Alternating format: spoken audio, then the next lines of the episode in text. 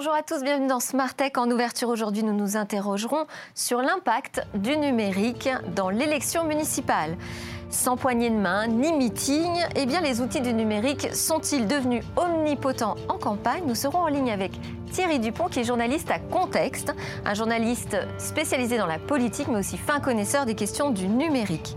Ensuite, au cœur de cette émission, nous verrons comment intégrer des briques d'intelligence artificielle dans son activité professionnelle. Ce sera tout à l'heure avec nos invités ici présents. Camilo Rodriguez, vous êtes cofondateur de iamondada.com qui s'est donné pour mission de rendre l'IA accessible à tous.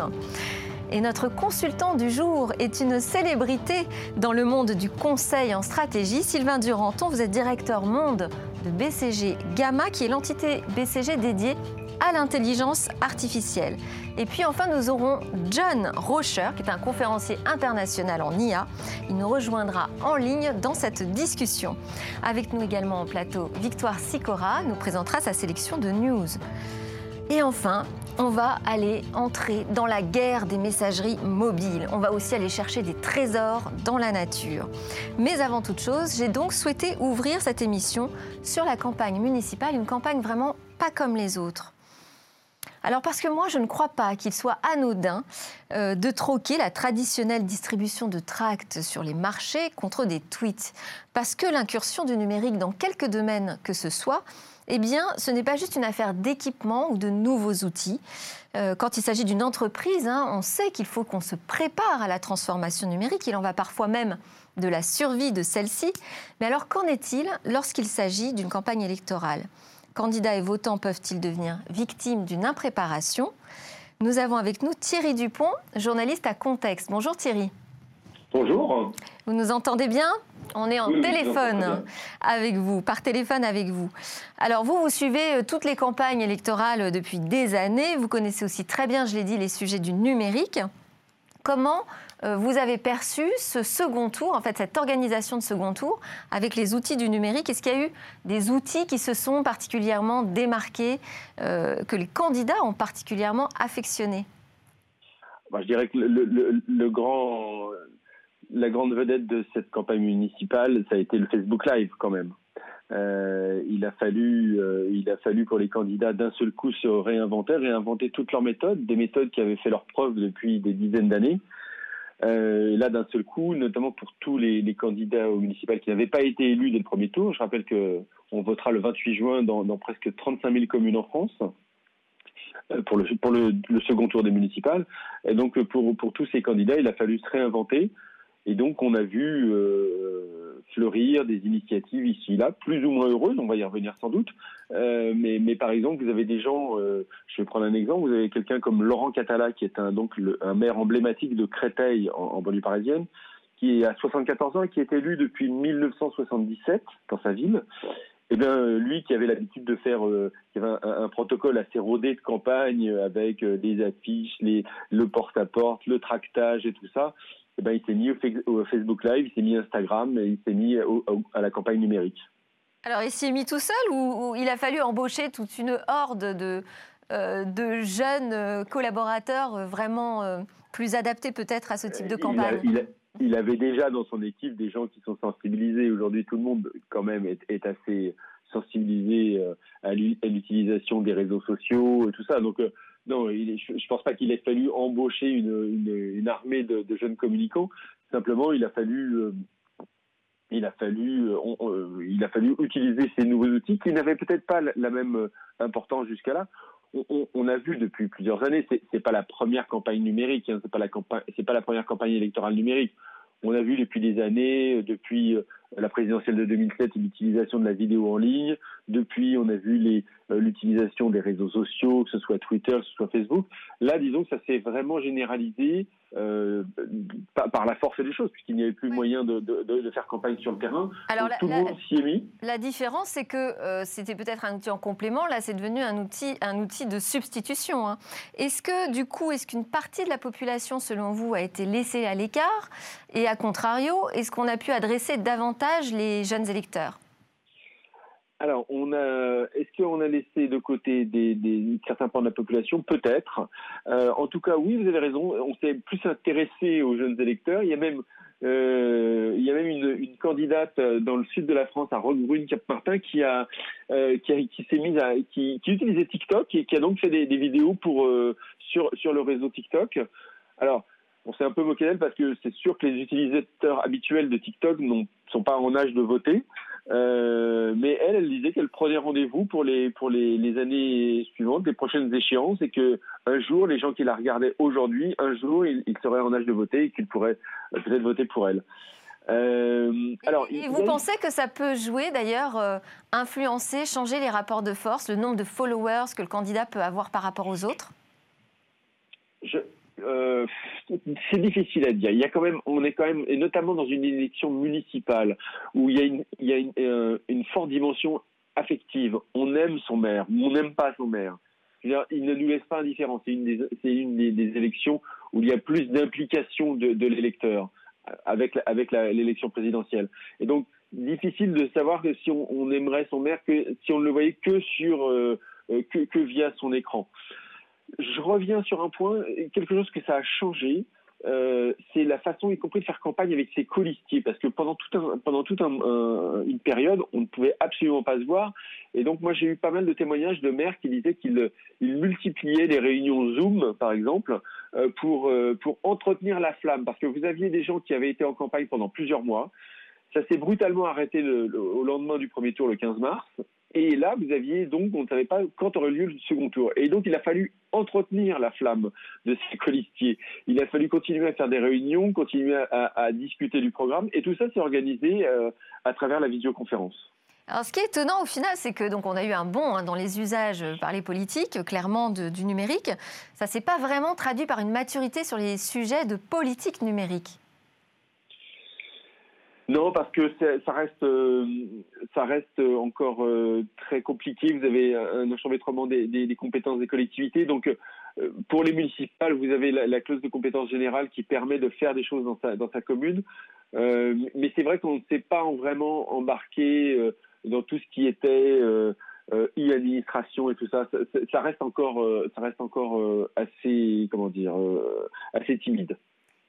Duranton, directeur BCG Gamma, vous aviez une, une réaction peut-être sur ces municipales très particulières? Oui, alors c'est très particulier parce qu'effectivement, on voit, comme ça a été expliqué, qu'il y a une utilisation très forte des outils numériques.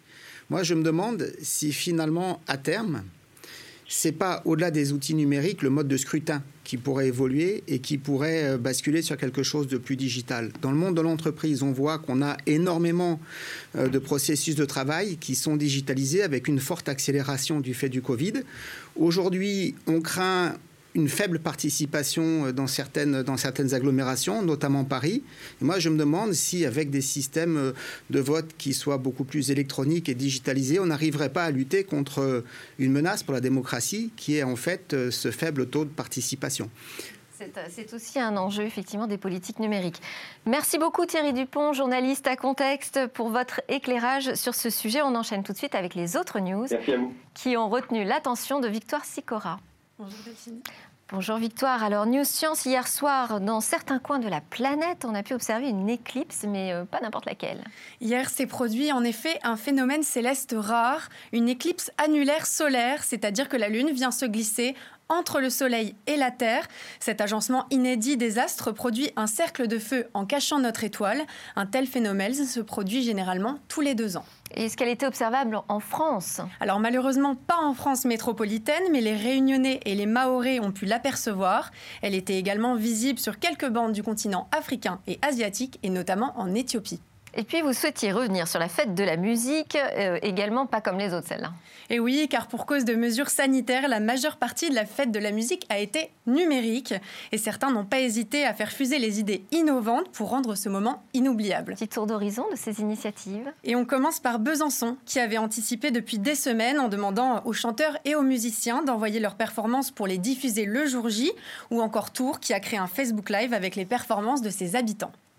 Le ministère de la Culture avait lui aussi concocté une belle surprise. Jean-Michel Jarre a donné un concert en réalité virtuelle, diffusé dès 21h15 sur YouTube. Et mon fils aussi était sur Instagram. Mais bon, on n'a pas oublié non plus les hôpitaux. En effet, en hommage à ceux qui ont été en première ligne pendant la crise, de nombreux concerts ont été organisés pour le personnel hospitalier ainsi que les malades. Alors, une news soft ce soir à 19h, c'est un grand soir puisqu'il y a une keynote d'Apple. C'est la 31e conférence des développeurs et elle sera dématérialisée. Elle sera diffusée euh, sur YouTube. Elle devrait être riche en annonces. Au programme, 5 mises à jour de systèmes d'exploitation et notamment le nouvel iOS. Celui qui aurait dû être l'iOS 14 pourrait changer de nom au profit d'iPhone OS. Nouveauté matérielle? Apple se lance dans un chantier gigantesque si l'on en croit Bloomberg. Les Mac pourraient être remplacés par des puces ARM à la place des processeurs sur Intel. 15 ans après la création des puces euh, par le fondateur, ce changement fait l'effet d'une révolution.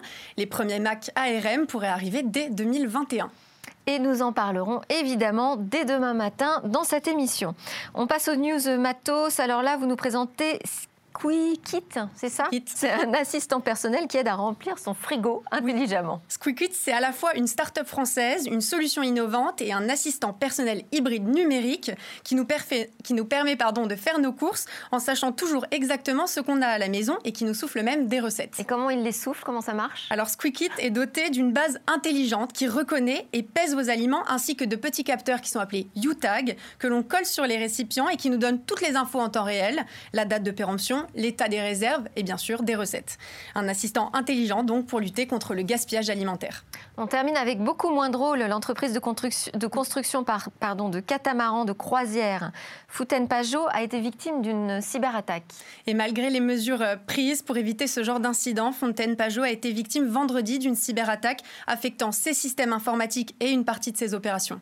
Qu'est-ce qui est à craindre exactement? C'est assez euh, compliqué à dire pour le moment. L'entreprise a communiqué euh, sur sa pleine mobilisation, bien sûr, pour permettre un retour à la normale le plus rapidement possible et bien sûr, et bien sûr en vue de récupérer ces données. Plus concrètement, la priorité, elle est donnée à la protection des données clients, fournisseurs et euh, salariés. Une plainte a été également déposée au parquet de Paris. Merci Victoire. Camilo Rodriguez, est-ce qu'il y a une actu qui a retenu votre attention ces derniers jours? Oui, je vais parler des technologies AutoML. Euh, autour de l'intelligence artificielle qui permettent d'automatiser l'automatisation. Donc, ce sont des technologies qui permettent de faire de l'intelligence artificielle par un ordinateur. Et c'est quoi l'actualité? L'actualité, c'est que tous les acteurs aujourd'hui, Google, Apple, euh, Microsoft, IBM, euh, ils sont lancés dans ces domaines, ils sont lancés dans ces chantiers et ils sont, ils sont venus basculer les, les technologies numériques. D'accord, très bien. Merci beaucoup, Victor Sicora. C'est l'heure du débat avec nos spécialistes.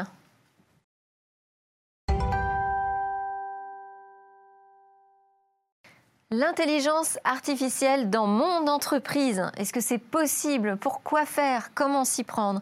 Eh bien, nous allons rentrer dans le vif du sujet avec des exemples aussi concrets que possible grâce à nos invités. Ils se sont fait une spécialité d'évangéliser l'intelligence artificielle auprès des entrepreneurs et ont développé des cas pratiques. Nous avons en ligne John Rocher. Merci de nous avoir rejoints. Bonjour. Bonjour. Alors, je disais, vous êtes conférencier international en IA et surtout, vous avez euh, coécrit un livre qui s'appelle La révolution des services 4.0 que j'ai trouvé personnellement comme étant l'un des meilleurs ouvrages pratiques sur le sujet, sur l'intelligence artificielle appliquée à l'entreprise. John Rocher, pensez-vous que l'intelligence artificielle soit adaptée à toutes les activités dans tous les secteurs, quelle que soit la taille de l'entreprise? Absolument. Il y a des cas d'usage qui sont complètement adaptés à n'importe quelle taille d'entreprise et surtout n'importe quel secteur. Le PIB euh, de, la France et en Europe, c'est pour 80% des services, donc de la matière grise donc du, raisonnement. Et même dans l'industrie aujourd'hui, on s'aperçoit que produire un bien tout seul euh, de, est très compétitif, euh, est mis en concurrence, et qu'il est nécessaire aujourd'hui d'offrir une solution. Et une solution, c'est un produit plus un service autour. Et donc oui, l'intelligence artificielle est applicable à toutes les entreprises et pas qu'aux grandes entreprises, parce qu'il n'y a pas que le machine learning dans, euh, et l'auto-apprentissage dans l'intelligence artificielle. Alors on va voir ça effectivement. Camilo Rodriguez, vous êtes cofondateur de IAC Mondada ou encore de The Machine Learning Lab. Et alors j'ai moi-même assisté à l'un de vos ateliers hein, sur le machine learning qui permet vraiment de rentrer dans les coulisses euh, de, cette technologie euh, et de mieux comprendre ce qu'on utilise au quotidien. Parce que finalement, ce que vous nous dites, c'est que l'IA, euh, on l'a déjà un peu partout autour de nous. Autour de nous. Oui, tout à fait. Aujourd'hui, l'IA, on s'en sert tous les temps, même sans se rendre compte. Et l'intelligence artificielle, elle est déjà en place. Aujourd'hui, les débats, ça ne devrait pas être est-ce que, est l'IA, on l'utilise ou on ne l'utilise pas, mais c'est plutôt comment est-ce qu'on l'utilise. Alors des exemples d'utilisation de l'IA au quotidien dont on ne s'aperçoit pas? Alors aujourd'hui, par exemple, Skype euh, traduit euh, les discussions qu'on peut avoir avec un interlocuteur dont on ne parlait pas la langue. Du coup, Skype, il peut traduire automatiquement ça. X.ai, c'est un logiciel qui vient des États-Unis qui peut automatiser la prise de rendez-vous entre collègues. Euh, je peux parler des Zoom qui fait des transcriptions aujourd'hui. Zoom, la, oui. la plateforme pour faire des vidéoconférences qui fait des transcriptions automatiques de ce qu'on vient de parler avec les autres si on le veut. Du coup, comme je dis, aujourd'hui, les débats, c'est pas tant est-ce qu'il y a et on doit l'utiliser ou pas. L'IA, on l'utilise déjà. C'est plutôt comment est-ce qu'on Et c'est comment est-ce qu'on l'intègre dans son entreprise. Ça, ça va être notre sujet. Sylvain Duranto, vous êtes donc notre illustre consultant du jour, euh, mais surtout donc le directeur monde de BCG Gamma, entité du BCG qui est dédiée à l'IA et qui comprend 900 data scientists. Alors d'ailleurs, je crois savoir que vous êtes à l'origine hein, euh, du recrutement massif de data scientists dans les cabinets de conseil en stratégie. Vous avez en quelque sorte initié euh, ce mouvement. Pensez-vous que l'intelligence artificielle peut nous permettre de prendre de meilleures décisions Absolument. Euh, je partage tout à fait ce qui a été dit. Hein. Tout secteur, tout sujet, on peut avoir des applications de, l'IA qui sont très fortes. Et ce qu'on voit aujourd'hui, c'est que l'arrivée de, enfin, la crise sanitaire a accéléré ce mouvement. Parce qu'en fait, euh, les entreprises aujourd'hui ont besoin de sécurité, euh, d'être capables de savoir exactement dans quel état sont les différents entrepôts, les différentes usines, il y a besoin de faire des prévisions qu'on ne faisait pas avant. Aujourd'hui, quand on a une entreprise, on se demande quels sont les marchés qui repartent, quels sont ceux qui ne sont pas encore repartis, lesquels risquent d'être fermés à cause de lockdown, où est-ce que la pandémie frappe le plus fort. Et là-dessus, l'IA apporte des réponses euh, aux équipes dirigeantes d'entreprise. Des réponses ou des éléments de réponse? Est-ce que l'IA peut euh, vraiment devenir un décisionnaire dans l'entreprise? Alors, c'est une excellente question. En fait, c'est des éléments de réponse. Parce qu'un des pièges, c'est de se dire qu'on peut, les yeux fermés, euh, appliquer ce que dit l'IA. C'est-à-dire qu'il y a des applications décisionnelles sur lesquelles l'expertise humaine est encore extrêmement importante. Les applications dans la santé, quand on décide d'un traitement médical, par exemple, l'avis d'un médecin vient compléter ce que, ce que l'IA peut préconiser. Et ça, c'est quelque chose qu'il faut absolument garder. il ne faut pas qu'on se, se, retrouve inhibé finalement par, euh, par ces outils. Non. Et d'ailleurs, il y a eu pas mal d'articles qui se sont fait l'écho d'IA déréglée, d'IA folle à cause du Covid. On ne savait plus commander, les, les produits n'étaient plus en stock, etc. Une IA, on peut lui dire, il y a une crise sanitaire, le Covid est là, ça lui fait ni chaud ni froid. Et en fait, elle ne peut pas comprendre. Une IA, ça comprend des 0 et des 1. Et du coup, d'avoir des personnes qui sont capables de reparamétrer, de recalibrer euh, l'ensemble des systèmes, c'est quelque chose d'extrêmement important. Et c'est pas tant l'IA qui a failli, c'est-à-dire que l'environnement a complètement changé. En revanche, c'est une mauvaise application de l'IA où on se dit, ben, l'IA va décider et on n'a plus besoin de personnes pour, euh, pour travailler avec, euh, avec ces systèmes. Derrière une IA, il y a de la programmation, il y a une organisation à mettre en place. Alors justement, John Rocher, quelles sont les bonnes questions à se poser avant de se lancer dans un projet d'intelligence artificielle? Alors, ah, je voudrais, en complément de ce qui vient d'être dit, hum, euh, clarifier euh, un certain point. L'intelligence artificielle disponible aujourd'hui et pour les décennies qui viennent, ne nous faisons pas d'illusions et ne rêvons pas, c'est une intelligence artificielle qui est monodisciplinaire. L'algorithme qui est champion du monde de jeu de Go ne joue qu'au jeu de Go. Celui qui est champion du monde d'échecs ne joue qu'aux échecs. Ils ont pourtant été euh, programmés, ils ont été générés par la même plateforme, mais ils n'ont rien appris l'un de l'autre. Voilà. Or, dans l'entreprise, il y a énormément de tâches qui sont pluri multidisciplinaires. Le premier, c'est le bon sens. Le bon sens, je m'appuie sur euh, euh, autre chose, je dirais. Je m'appuie sur d'autres exemples, d'autres euh, expériences. Également, la partie créativité. On oublie que la créativité dans l'entreprise, c'est beaucoup plus que simplement créer des produits. C'est la gestion des imprévus. Et ça, c'est multidisciplinaire. L'intelligence artificielle ne sait pas faire. Et le troisième aspect, c'est évidemment l'empathie l'empathie est pluri-multidisciplinaire, donc l'intelligence artificielle ne sait pas faire. Donc la bonne question à se poser au départ, c'est quelles sont les tâches qui peuvent être automatisées ou sur lesquelles euh, l'intelligence artificielle peut être une jambe de bois à notre cerveau, et quelles sont les tâches qui de toute façon sont des tâches nobles et qui seront à faire par les cadres et les salariés de l'entreprise. Mais ça, c'est un peu finalement la question qu'on se posait dans tout cadre de programme informatique. Euh, qu'est-ce que ça change avec l'intelligence artificielle, John Rocher? Est-ce qu'il y a des, quand même des, mécanismes nouveaux là auxquels il faut réfléchir?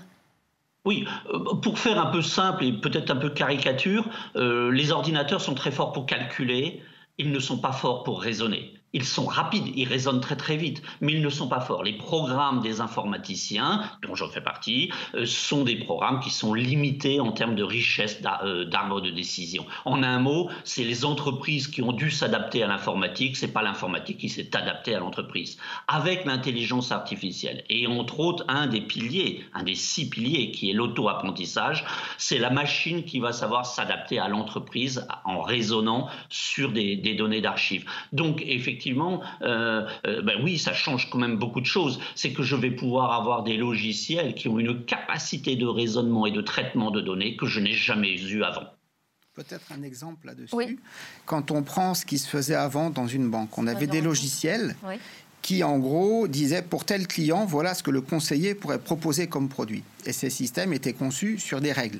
Telle personne à tel niveau de revenu n'a pas, par exemple, une carte bleue classique, il y a telle situation de compte en banque, on peut proposer une carte bleue premium. Très simple. Et il y avait de plus en plus de règles, des dizaines, des vingtaines, des trentaines de règles dans ces systèmes pour toujours aider le conseiller à proposer le bon produit au client. Avec l'IA, c'est l'IA qui découvre, entre guillemets, ses propres règles en regardant ce qui a marché dans le passé, quel client a acheté quoi. Et en fait, c'est cette génération spontanée de règles qui est la très grosse différence et qui fait que parfois on se dit, en fait, ce système est intelligent, alors qu'en fait, ça reste des 0 et des 1.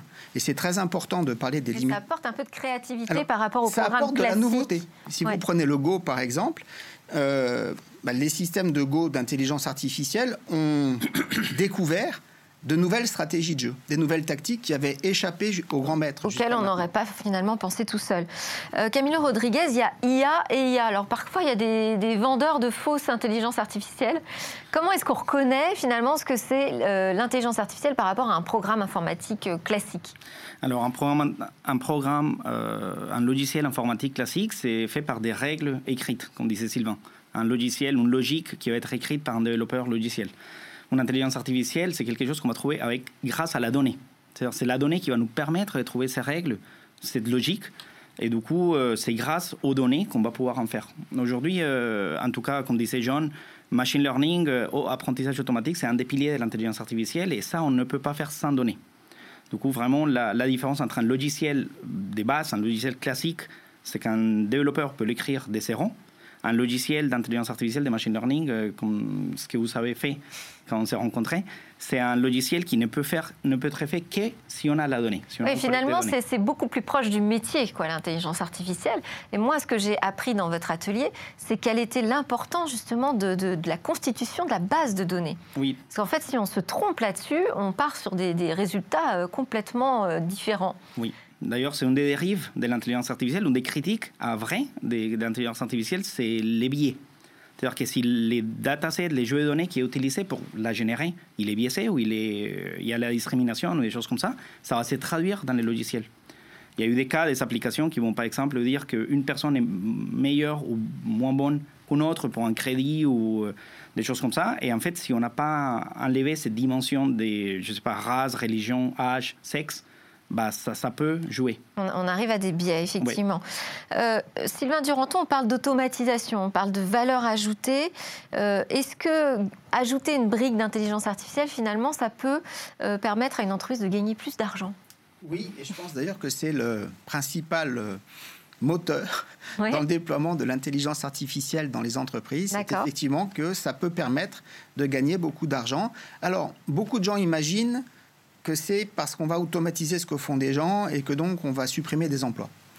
Euh, aujourd'hui, ce qu'on voit, c'est que les entreprises qui réussissent le mieux en IA, qui ont le plus développé d'IA, qui ont eu le plus gros retour sur investissement, c'est des entreprises qui ont en fait plutôt cherché à prendre de meilleures décisions et à aider euh, leurs collaborateurs à prendre de meilleures décisions. Des décisions en matière de prix, des décisions en matière de gestion de mes stocks, qu'est-ce que je produis, quand, où ça, euh, de meilleures décisions en matière de sécurité. Et c'est là qu'on voit l'impact de l'IA. Et aujourd'hui, si vous prenez une très grande entreprise, donc mettons des entreprises mondiales, CAC 40, qui font 10 ou 20 milliards de chiffres d'affaires, sur un sujet IA, on peut aller chercher jusqu'à 50, 100, 150 millions d'euros d'impact euh, liés à une seule solution IA. Donc il y a effectivement énormément d'argent en jeu. Et c'est pour ça qu'aujourd'hui, il y a un petit peu une course aux armements. Et que les entreprises qui n'ont pas encore pris le train de l'IA vont avoir beaucoup de mal pour rester compétitifs parce que leurs concurrents, eux, qui avancent, ben, sont de plus en plus efficaces et de plus en plus rentables. John Rocher, quels sont les premiers métiers finalement qui seront transformés par l'intelligence artificielle? Alors, pour moi, ce sont tous les métiers dont la nature même est le service, c'est-à-dire sur lequel la majorité des salariés, voire l'intégralité des salariés, apportent une valeur ajoutée par leur capacité à raisonner. Voilà.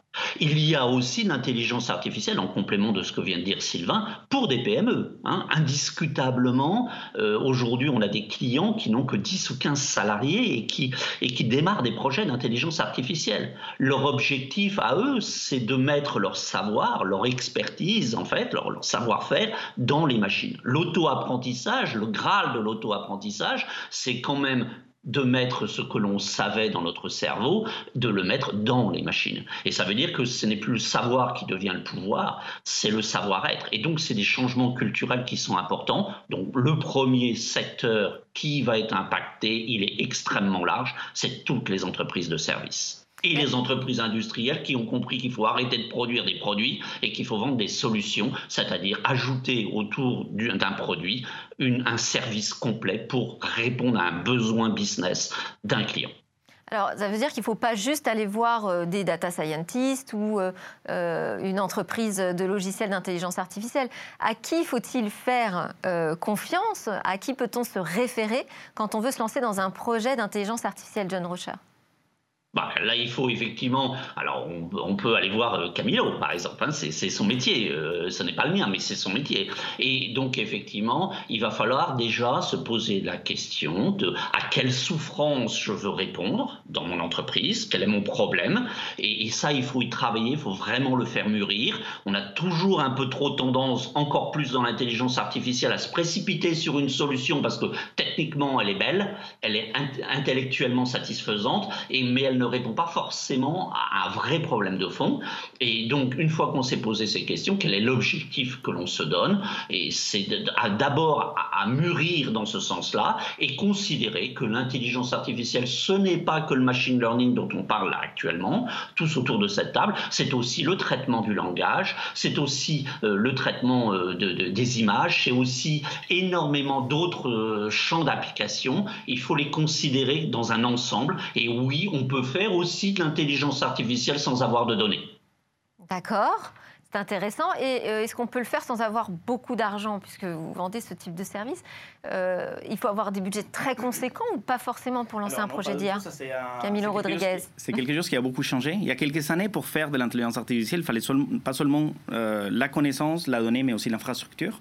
Aujourd'hui, on peut tout avoir de façon pas très chère. L'infrastructure, il y a les clouds la connaissance, euh, bah, il y a de plus en plus de gens, nous on forme, mais il y a de plus en plus de gens qui se forment à ça. Et puis euh, la donnée, euh, aujourd'hui on en a beaucoup. Et si on ne l'a pas, c'est qu'on fait quelque chose de mal. du coup, non. Donc il y a des outils aujourd'hui un peu préfabriqués, préconçus qu'on peut ah oui, tout à fait. C'est ce qu'on appelle les API ou les plateformes à sa service. Il y a beaucoup de solutions. Sont en général faites par les géants américains plutôt Oui, mais, pas que. En France, on a Dataiku, qui c'est un, une des licornes françaises, qui c'est une plateforme de data science euh, pour les gens qui ne savent pas coder et qui sont, ou qui savent coder aussi, mais qui peuvent faire de la data science ou machine learning, de l'intelligence artificielle sur une plateforme à sa service. Bon, très bien. Alors pour rassurer, on dit souvent que l'IA ne va pas euh, euh, remplacer nos emplois, que ça va être un assistant plutôt qu'un remplaçant. Enfin, c'est quand même un assistant euh, qui va être plus expert que nous dans, dans son domaine. Qu'est-ce que vous répondez à ça, euh, sur cette inquiétude? Alors, Cette inquiétude, elle est réelle. Euh, quand vous regardez les données, on a fait... On a fait une étude sur ce que pensent les salariés de l'IA, comment est-ce qu'ils la vivent, hein, sur en gros les pays de l'OCDE. Vous avez euh, un tiers des salariés qui se dit de toute façon, mon métier va être remplacé par l'IA, donc j'aurai plus de métier. Et il y en a un autre tiers qui se dit, mon métier sera encore là, mais comme je ne connais pas l'IA, ben, et je ne comprends rien aux technologies, moi, on va me renvoyer. Donc dès qu'on dit IA dans une entreprise, il y a deux tiers des gens qui se disent chômage.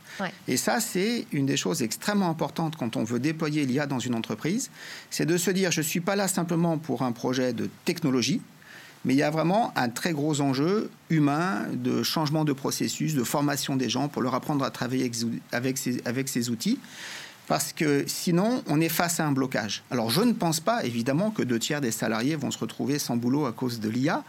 Euh, oui, l'IA fait gagner des gains de productivité. Il y a aussi euh, certains nouveaux champs qui s'ouvrent pour les, pour les humains. Camilo parlait des chatbox. Oui, effectivement, les chatbox interviennent énormément. Pour certaines, euh, les assistants pour certains, vocaux, les ça, assistants vocaux qui peuvent jouer aujourd'hui un rôle que jouaient les opérateurs des, des centres d'appel téléphoniques.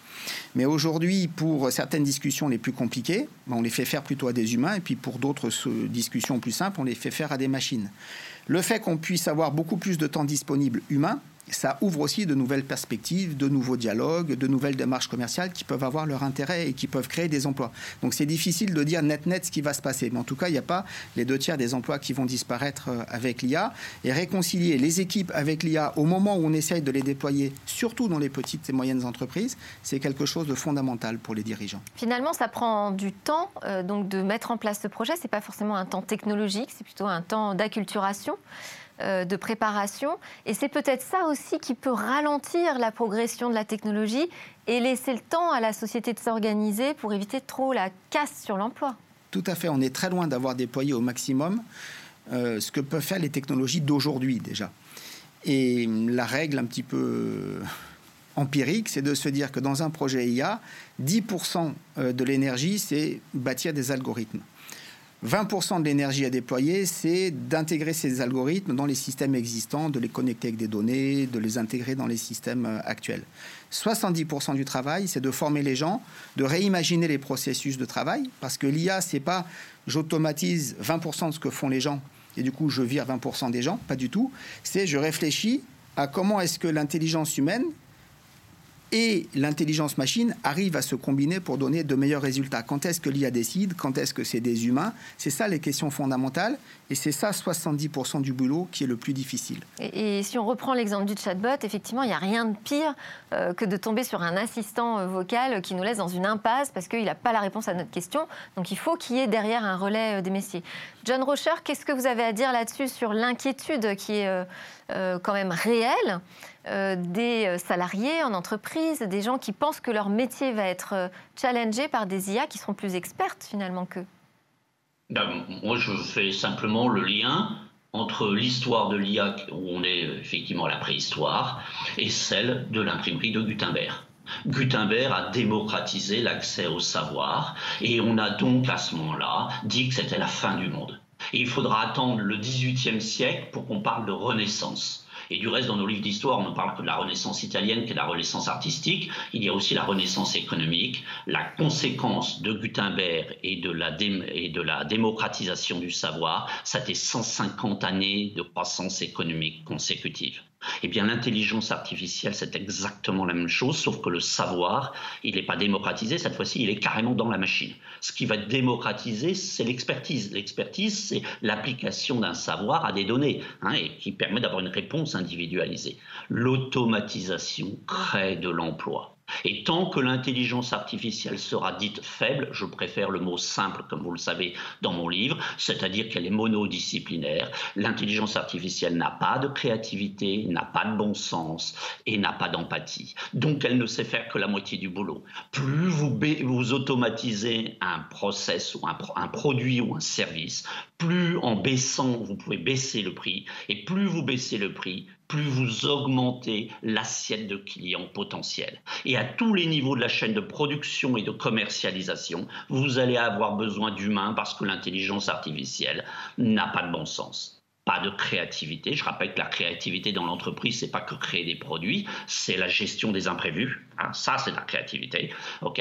Et puis, il n'a pas d'empathie. Donc, à tous les échelons de la chaîne de production et de commercialisation, j'aurai besoin d'humains. Nous sommes peut-être à l'aube d'une deuxième renaissance. C'est ça dont on parle. Merci beaucoup, John Rocher. Vous êtes auteur de La Révolution des services 4.0. Merci d'avoir été avec nous. Merci aussi à tous les deux pour vos conseils. Juste après la pub, on se retrouve pour notre séquence Mobile Business.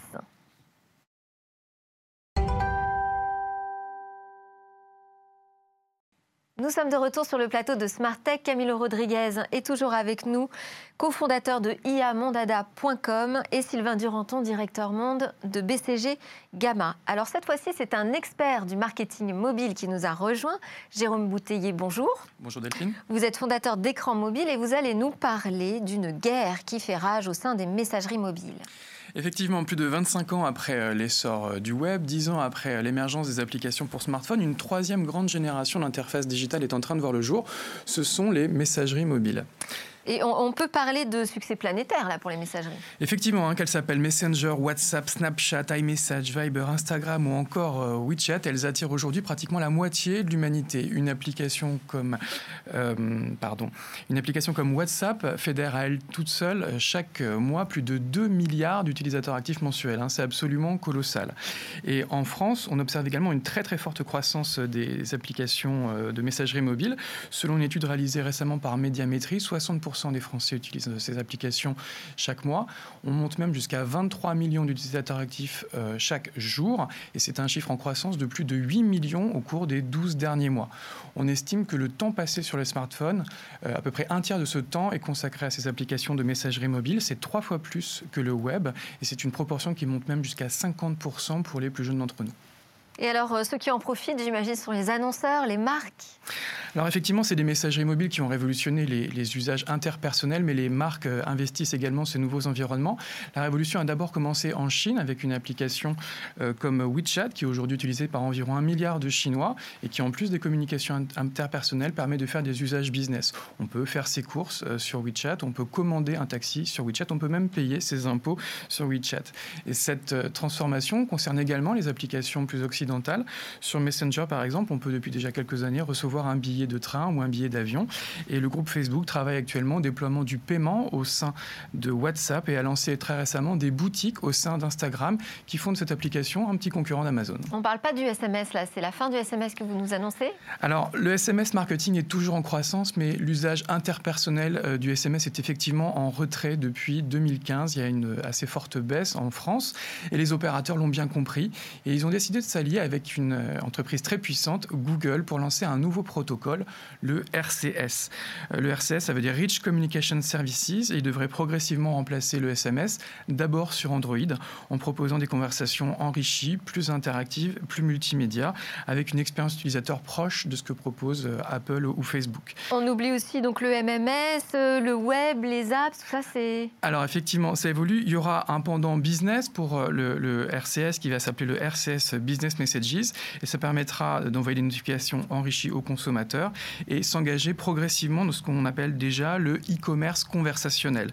Euh, c'est une ère dans laquelle l'intégralité du parcours client pourra se faire au sein d'une seule et même interface, euh, euh, un environnement où on pourra se priver en fait de relance par notification ou par email et clairement pour les marques, l'enjeu ce sera de faire rimer hausse des taux de conversion avec conversation.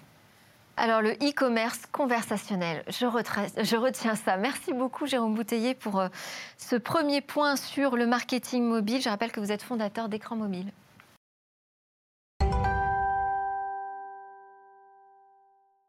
Et demain, que nous préparent les chercheurs, les ingénieurs dans leurs labos Parmi les secrets de ceux qui fabriquent le futur, eh bien certains s'inspirent de la nature. C'est le cas notamment de Sidney Rostand, que vous avez découvert la semaine dernière en ouverture de cette émission. Il avait fait la première.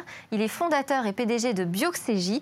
Bonjour Sidney Rostand. Bonjour Delphine. Merci de revenir. Alors tout le monde n'a pas forcément suivi la première émission, hein, c'est bien normal. Donc je vous demanderai de faire un petit rappel synthétique de ce qu'est le biomimétisme. Le biomimétisme, c'est une méthode RD, c'est une approche d'innovation euh, qui consiste à s'inspirer des mécanismes, des propriétés ingénieuses qui existent chez les organismes vivants. En somme, la nature a eu le temps depuis 3,8 milliards d'années de tester, d'éprouver, d'optimiser un ensemble de techniques, un ensemble de stratégies, et ça, on peut s'en inspirer pour créer des nouvelles technologies ou améliorer des technologies humaines. On part du principe donc que la nature est intelligente. La nature est intelligente, c'est ça en fait. Euh, si on prend la planète Terre, c'est un miracle des probabilités qui a su faire évoluer justement ces mécanismes du vivant. Et il faut se rendre compte que 99% des espèces qui ont été un jour sur notre planète ont disparu. Donc le 1% restant, toutes les espèces aujourd'hui qui existent, sont vraiment au sommet de leur évolution. Et ça, c'est pas dû au hasard, c'est parce que justement toutes leurs techniques, que ce soit de l'acoustique, on va en parler, l'aérodynamique, la façon de bouger, la façon de détecter, etc., c'est les meilleures solutions possibles. Et donc aujourd'hui, on estime qu'il y a entre 10 euh, et 15 millions d'espèces, on en connaît environ 1,8 million. C'est autant de brevets dont on peut aller vraiment puiser cette intelligence. Alors vous êtes venu justement avec deux exemples de technologies inspirées de l'ingéniosité de la nature. On va commencer avec les éoliennes et les chouettes effraies. Exactement. Donc euh, Delphine, vous êtes une musaraigne. Qu'est-ce mmh. que vous faites de votre journée bah, Pas grand-chose. Alors ce que vous faites, c'est vous gambadez dans la prairie, on ah est d'accord. Ah, euh, vous êtes heureuse, tout se passe bien, il fait beau. Et à un moment donné, pam, vous vous faites casser le cou et vous êtes tiré euh, dans les airs. Qu'est-ce qui vient de se passer? Vous venez d'être attaqué par un des prédateurs les plus furtifs au monde, notamment euh, le l'oiseau le plus silencieux. Et c'est la chouette effraie. La chouette effraie, en fait, c'est un prédateur alors majoritairement nocturne qui fait un mètre d'envergure. C'est cette belle chouette avec euh, le plumage cendré. Et ce qui s'est passé, c'est que sa furtivité, elle le doit à la structuration de ses plumes. Plus précisément, quand on regarde la plume de la chouette effraie, vous avez une triple phase. Une première phase, en fait, avec un peigne rigide sur le bord d'attaque, c'est-à-dire là où le flux d'air entre. Ce bord rigide, il vient structurer le, flux entrant, il vient structurer les vortex de perturbation.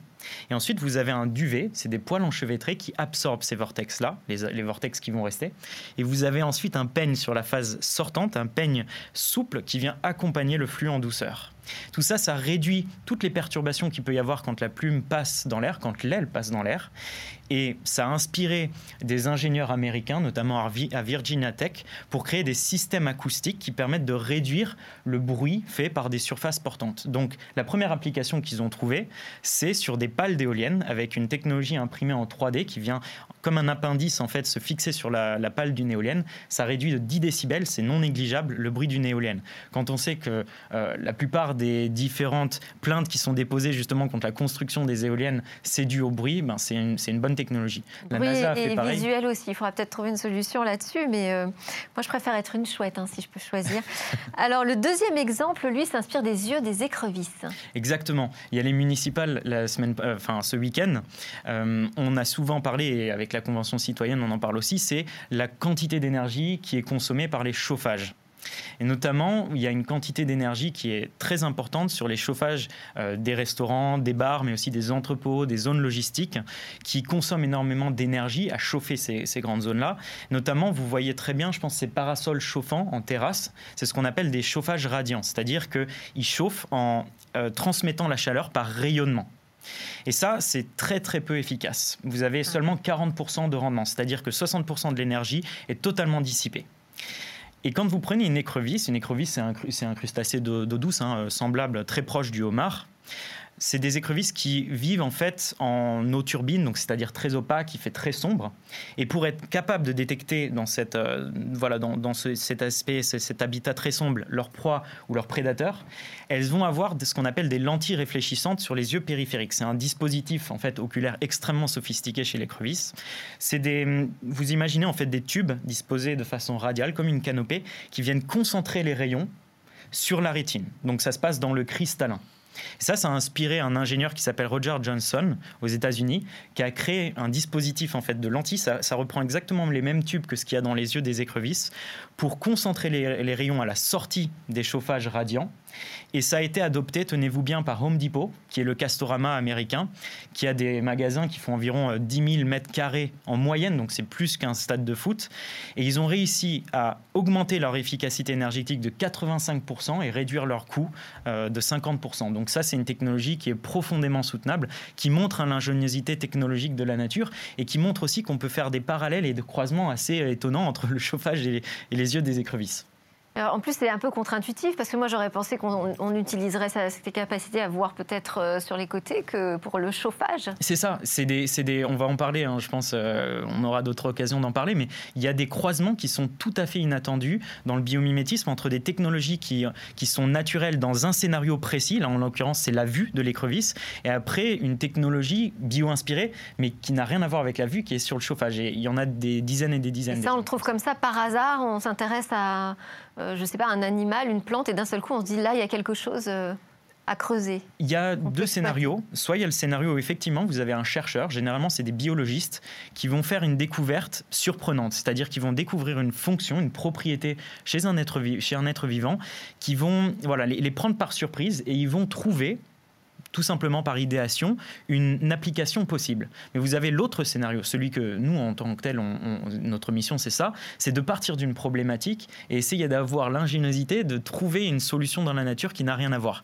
Et ça, ça demande beaucoup de subtilité d'approche. Et, ça veut dire créer une base de données, c'est ça, en gros, Bioxégie, c'est une grosse base de données des qualités de la nature alors, c'est avant tout une expertise, c'est-à-dire faire le croisement entre la biologie et la technologie, comme je disais, trouver le pont, euh, être architecte de ce pont entre le vivant et la technologie humaine. Après, effectivement, on a une base de données aujourd'hui qu'on développe, qui est probablement la plus grande en France, euh, qui, va effectivement essayer de répertorier les applications technologiques de la nature. Sylvain Duranton, vous avez une question sur le biomimétisme? Le biomimétisme, oui, peut-être. Euh, si on, moi, je suis plus du côté euh, intelligence artificielle. Et aujourd'hui, on travaille beaucoup sur euh, tout ce qui est système d'apprentissage, qui sont des 0 et des 1, très loin du biomimétisme. Et voir un petit peu si vous avez un avis sur la. Est-ce qu'il y a un moment quelque chose qu'on peut apprendre de la nature dans l'algorithmie et autour de l'intelligence artificielle? Alors, oui, il y a de nombreux algorithmes qui sont bio-inspirés. Euh, déjà, pour, introduire cette notion-là, ce que nous on fait avec le langage binaire euh, et avec euh, nos microprocesseurs, finalement, la nature l'a fait depuis des millions d'années avec des formes, avec de l'ADN, etc., etc. Donc, le traitement de l'information, la détection, l'apprentissage, c'est une notion qui est avant tout naturelle. L'informatique dans la nature existe déjà. vous avez de nombreux algorithmes, notamment, je prends un exemple qui est assez frappant. vous avez des, ingénieurs en ce moment même qui travaillent en Australie sur des algorithmes de détection automobile, euh, détection d'obstacles, qui sont inspirés à la fois des essaims de cricket, donc vous avez des, nuages de criquets qui sont extrêmement denses, 40 millions d'individus au, kilomètre carré. Donc il faut savoir détecter en fait les autres criquets. Et puis vous avez aussi des libellules qui sont capables de détecter les trajectoires de leur proie. Et ça, c'est très facile. Enfin, c'est très facile. C'est plus facile que de comprendre le cerveau humain. On va essayer de comprendre le cerveau de ces insectes-là, comprendre les systèmes cognitifs pour en extrapoler en fait des principes en intelligence artificielle. Merci beaucoup Sylvain Rostand de Bioxégie. On développera d'autres exemples évidemment dans. Merci à tous, chers invités, d'avoir été avec nous. Merci de nous avoir suivis. C'est presque la fin de cette émission. J'espère qu'elle vous aura mis en appétit d'innovation et de réflexion sur l'avenir.